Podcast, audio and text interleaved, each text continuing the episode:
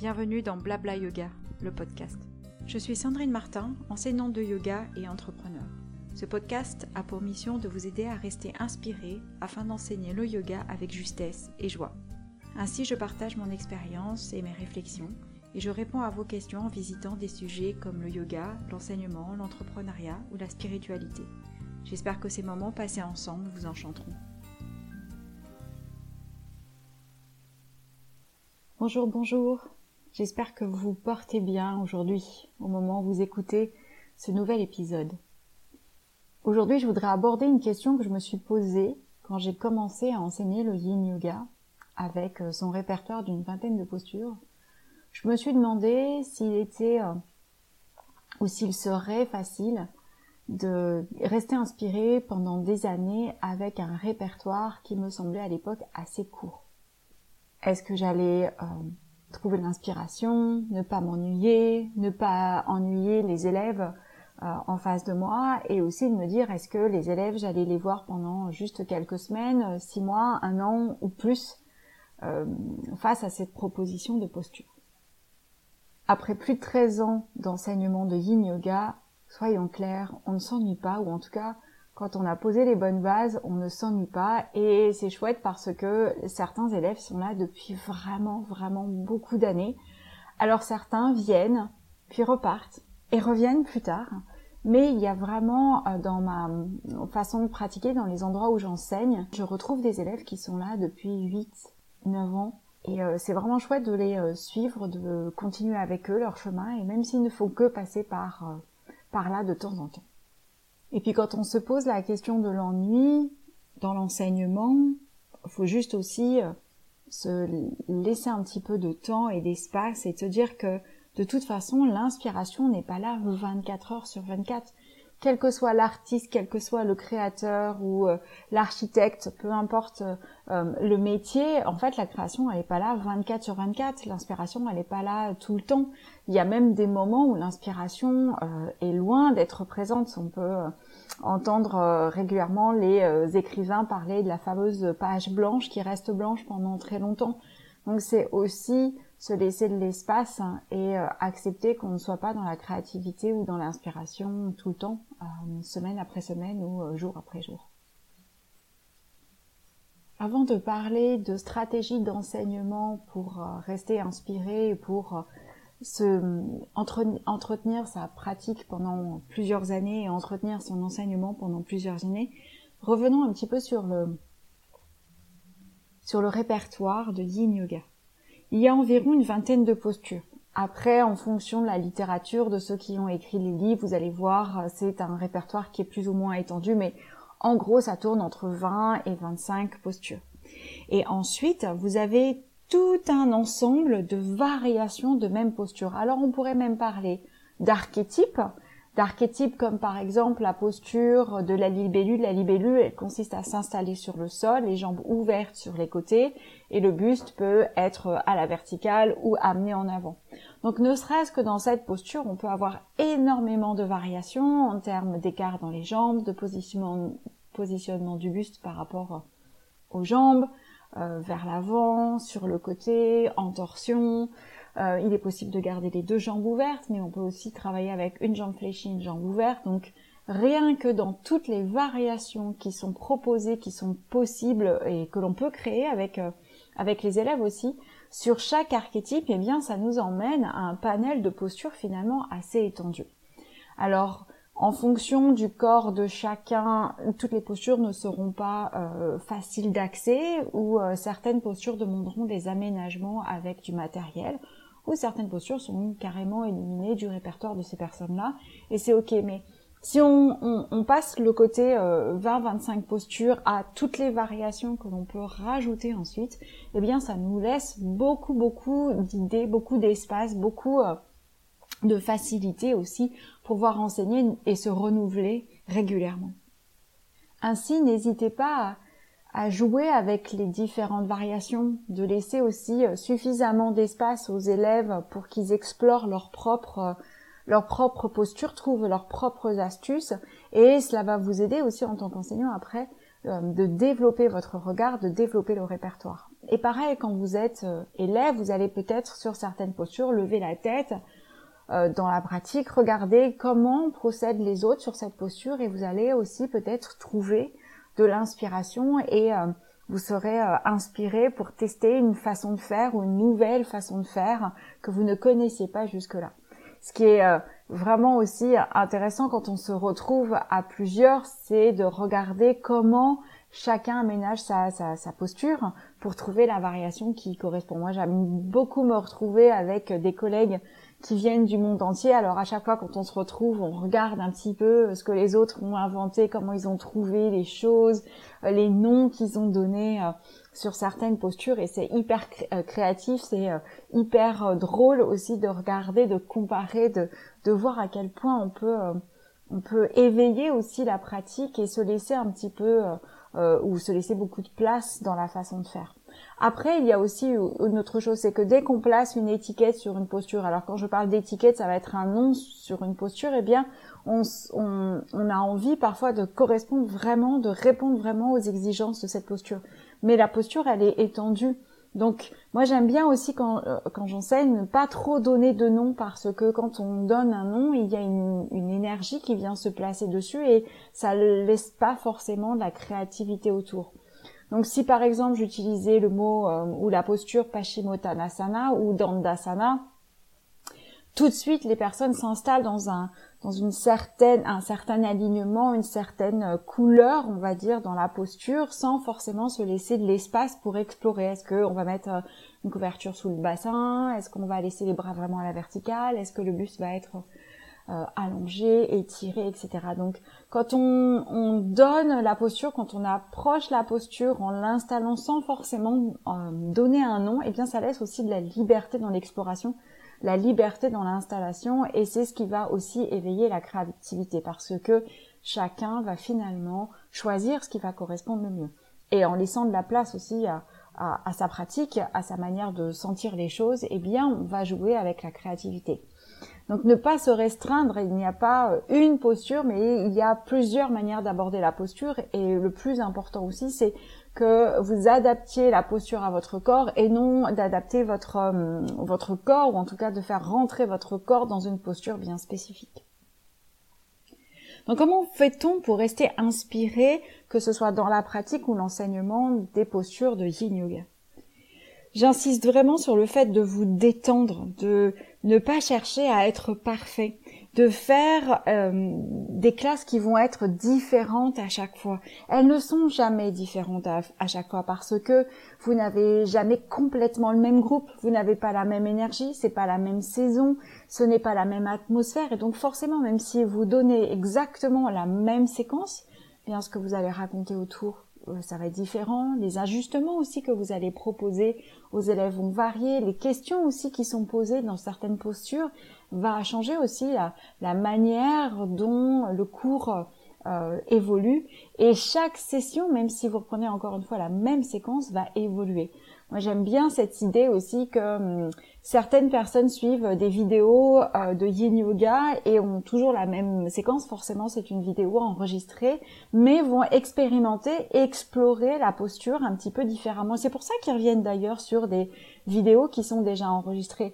Alors, dans un premier temps, moi, quand j'enregistrais ces vidéos pour euh, plusieurs plateformes, je me disais, mais euh, les personnes vont regarder la vidéo une fois, deux fois, et puis vont se lasser, vont passer à autre chose parce que euh, je raconte toujours la même chose. Au bout d'un moment, on a l'impression de s'ennuyer. Eh bien, le retour qui m'a été fait par euh, certains élèves, ils m'ont dit, ben oui, effectivement, tu, on entend toujours les mêmes choses, on sait à quel endroit tu racontes une blague, mais néanmoins, on approche la posture différemment. Et puis le fait de savoir aussi ce qui vient avant, ce qui vient après, eh bien ça nous permet aussi d'aménager la, la, pratique, d'aménager les postures et de se laisser complètement guider, lâcher prise. Donc ça a aussi un avantage de revenir régulièrement sur des séquences qu'on a déjà faites, de recycler le contenu, c'est très à la mode ça, de recycler le contenu, de répéter ce qui a été fait, parce que notre énergie, l'énergie du groupe, l'énergie du lieu va changer d'une semaine à l'autre, d'un mois à l'autre. Donc n'hésitez pas à écrire vos séquences euh, et à les reproduire et à, les, à inviter les élèves à les reprendre, même si euh, honnêtement on se rappelle pas forcément ce que l'on a fait la semaine d'avant ou la semaine dernière, la semaine d'avant ou, ou les mois d'avant. Un paramètre qui peut évoluer d'une session à l'autre, c'est la durée des postures. En règle générale, une posture va le tenir entre 3 et 5 minutes. Il n'y a pas euh, de chiffre magique, ce temps-là est ce temps où après 3 minutes, il y a une première phase de détente, de lâcher prise, de relâchement dans la posture. Sauf si bientôt, bien sûr l'intensité est très importante et dans ces cas-là le relâchement ne vient pas, le palier de décompression euh, dans la détente ne passe pas. Donc c'est aussi un endroit où les personnes vous commencez à les voir euh, s'agiter, vous-même quand vous pratiquez vous sentez une agitation plutôt qu'un calme, c'est qu'on passe un palier dans la dans la posture. Donc le palier, il arrive vers les 2 minutes 30, 3 minutes, et pour certaines postures, certaines personnes, ça s'étend jusqu'à 5 minutes. Donc on va jouer un petit peu dans cet espace-là de 3-5 minutes. Donc n'hésitez pas à changer aussi ces temps-là. Euh, certaines postures sont prises facilement pendant 7-8 minutes. Donc euh, par exemple une torsion allongée sur un bolster, si on a pas mal au cervical, on arrive à rester facilement 7 ou 8 minutes euh, en étant super détendu et on pourrait même prolonger parfois jusqu'à 10 minutes. mais après, si on, on, fait cette posture chez soi sans aucun rythme et parce qu'on n'est pas pressé derrière, puis on peut rester très longtemps. Dans un cours, si on prend une posture 8 minutes, 2 fois 8 minutes, et que le cours dure 55 euh, minutes, eh bien, ça, ça raccourcit vraiment aussi le temps d'expérience. Donc, c'est aussi à, évoluer, à évaluer en fonction euh, du temps que vous avez euh, dans la pratique, aussi bien dans l'enseignement que dans la pratique quand vous, vous êtes en autonomie. Donc, de varier les temps, d'avoir des périodes où les temps de posture sont très allongés, et avoir des périodes où les temps vont être beaucoup plus petits. Ce qui fait que quand on, a l'habitude de faire par exemple la posture du dragon pendant 5 minutes et que quelques semaines plus tard on nous propose euh, un dragon sur 3 minutes, c'est presque les vacances, on a l'impression d'être au repos, que la posture n'a pas été trop exigeante. Donc ça permet aussi de se réconcilier avec soi, de prendre du temps pour soi, d'être euh, moins dans la bataille et dans la dans la volonté de tenir la posture jusqu'au bout. Donc ça peut aussi euh, amener énergétiquement, émotionnellement, mentalement quelque chose de nouveau et de différent. Et cette variation de temps, elle va intervenir d'une séance à l'autre. Donc par exemple, une séance, euh, les temps sont tenus, on va dire 5 minutes, et puis la séance d'après, ce sera plutôt des séances euh, de 3 minutes, des séquences de 3 minutes pour chaque posture. Mais aussi, cette variation de temps, elle peut intervenir dans un même dans un même cours, dans une même pratique, avec des postures qui vont être de 3-4 minutes, et des postures qui vont être de 5-6 minutes. On peut jouer vraiment avec euh, ces variations et euh, proposer d'étendre le temps. Alors il y aura forcément des postures qui vont demander beaucoup plus euh, d'attention, vont être beaucoup plus exigeantes et on aura du mal à les tenir 6 minutes. Par exemple, une posture du dragon, honnêtement, après 4 minutes, on voit quand même une bonne partie de la classe s'agiter, commencer à avoir des difficultés à rester dans la posture. L'étirement est vraiment trop intense, donc aller jusqu'à 6 minutes, ça n'a pas vraiment d'intérêt. Par contre, toutes les euh, postures de torsion allongées euh, sur le sol, que ce soit sur le dos ou sur le ventre, eh bien celles-ci, quand elles sont pratiquées en fin de séquence, euh, on arrive à rester facilement 7 minutes. Peut-être ceux qui ont des problèmes de bas du dos ont du mal, ou d'épaule ont du mal à rester longtemps, mais c'est une exploration qui peut être faite. Donc varier le temps dans les postures, soit dans la même séquence, au cœur de la même séquence, soit d'une semaine à l'autre. Un autre aspect euh, à prendre en compte, c'est euh, le changement de thème.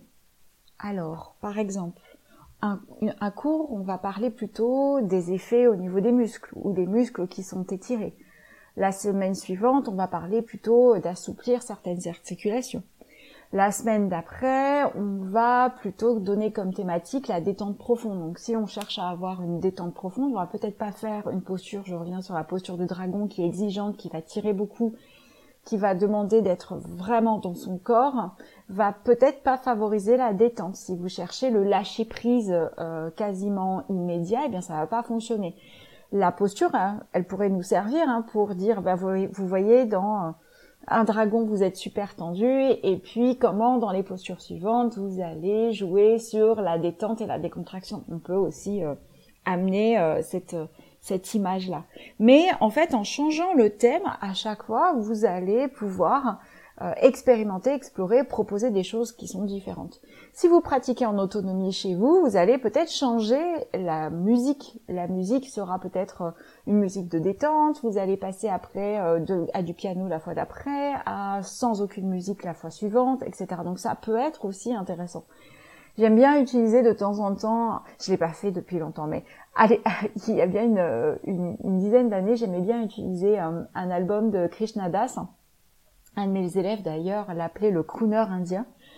Et cette, euh, cet album-là avait euh, le don d'énerver une partie de la classe. Et j'adorais vraiment voir la, la, la réaction, l'espèce d'agitation sur ce, ce, ce crooner où on avait l'impression qu'en fait ils avaient du mal à se lâcher, à, se détendre parce que justement la musique prenait trop de place.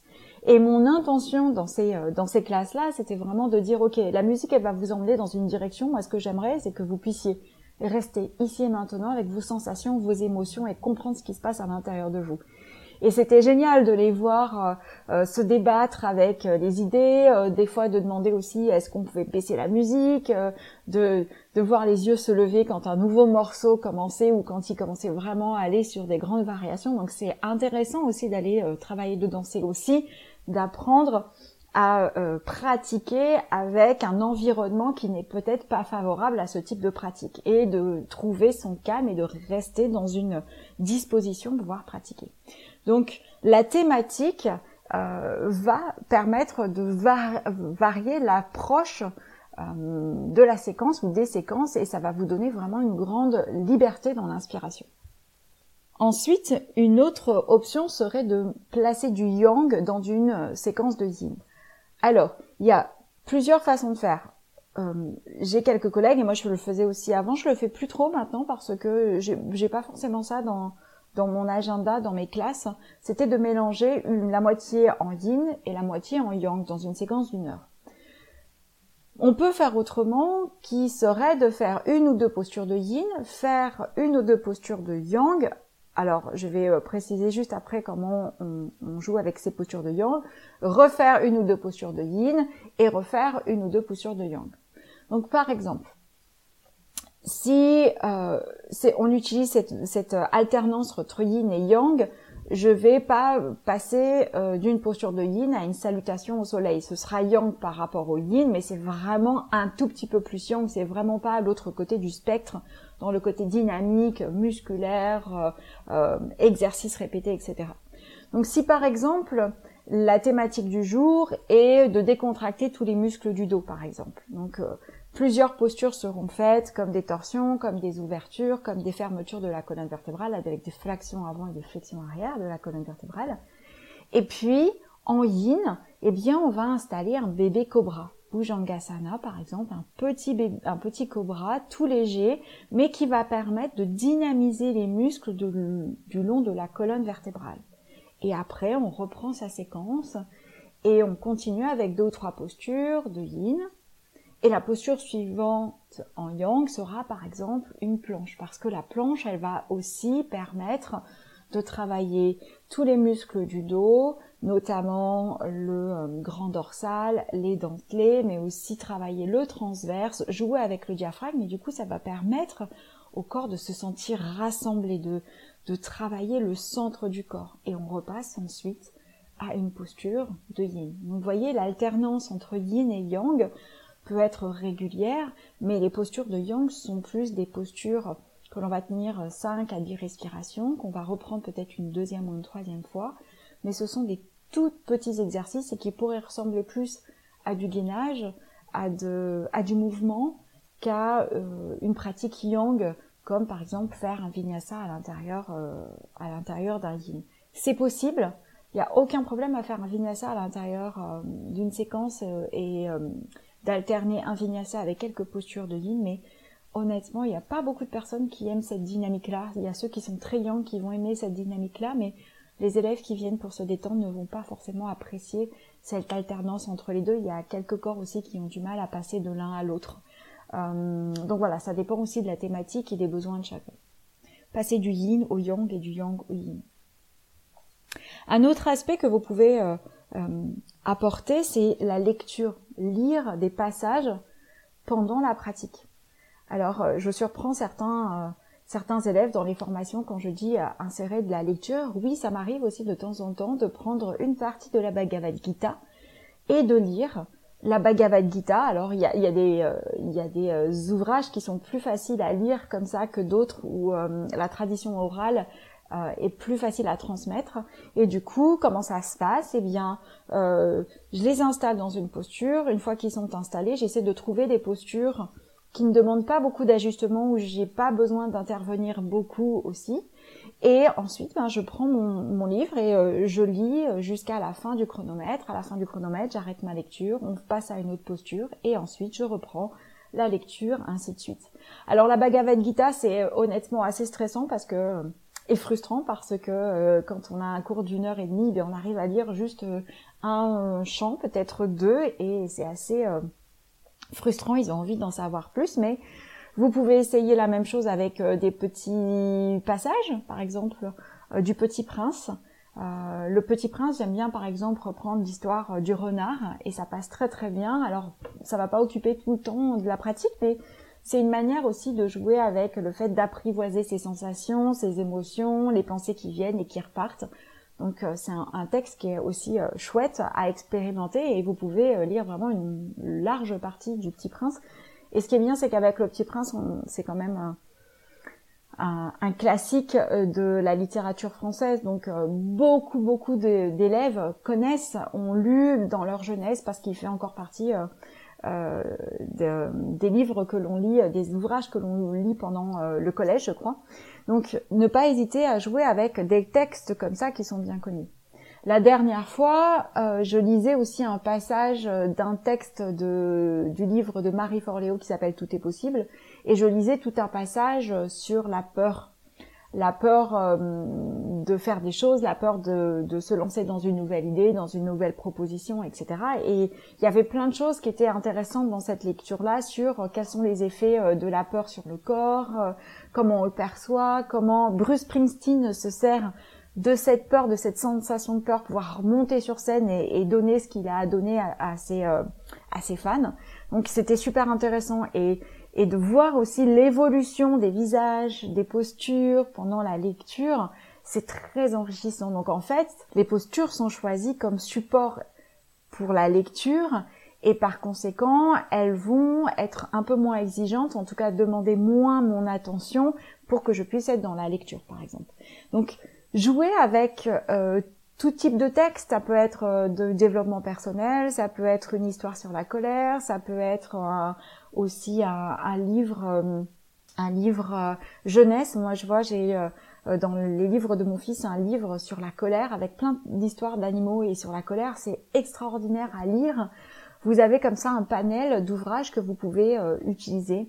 Donc n'hésitez pas à vous inspirer de ces, lectures, de vous en servir à la place de la musique pour donner une intensité, une idée différente dans la pratique.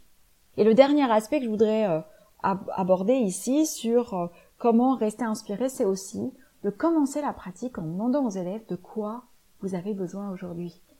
Et là, vous allez avoir plusieurs types de réponses. Il y a ceux qui vont demander euh, plutôt des choses émotionnelles, euh, comme euh, retrouver le calme, retrouver la paix, euh, se libérer, retrouver de l'énergie. Ça, on va rentrer plutôt sur la, dynamique corporelle, de l'énergie au contraire, de se détendre, de favoriser le sommeil. D'autres vont être beaucoup plus corporels, en disant bah, le bas du dos, ouvrir le bas du dos, détendre la nuque, libérer les cervicales, retrouver de la mobilité. Donc vous avez toutes ces différentes choses qui peuvent être proposées et ensuite en quelques secondes, bah, vous allez euh, créer votre séquence par rapport aux demandes qui sont faites. Alors, on pourra peut-être pas répondre complètement aux demandes de chacun, mais il va y avoir un ensemble qui va permettre euh, de répondre aux besoins de la majorité. Et ce qui est génial, c'est que peut-être quelqu'un a proposé le bas du dos et il y en a trois qui se sont même pas posé la question de ce qu'ils avaient envie ce jour-là, mais ils se disent ah ouais le bas du dos ça c'est une super idée. Donc ça donne aussi euh, une sensation de cohésion dans, dans un cours et euh, les élèves se soutiennent, c'est vraiment génial aussi de voir ah ouais le dos t'as raison c'est super ou ah non le cou ah ouais ouais ça me ferait du bien aussi de travailler le cou.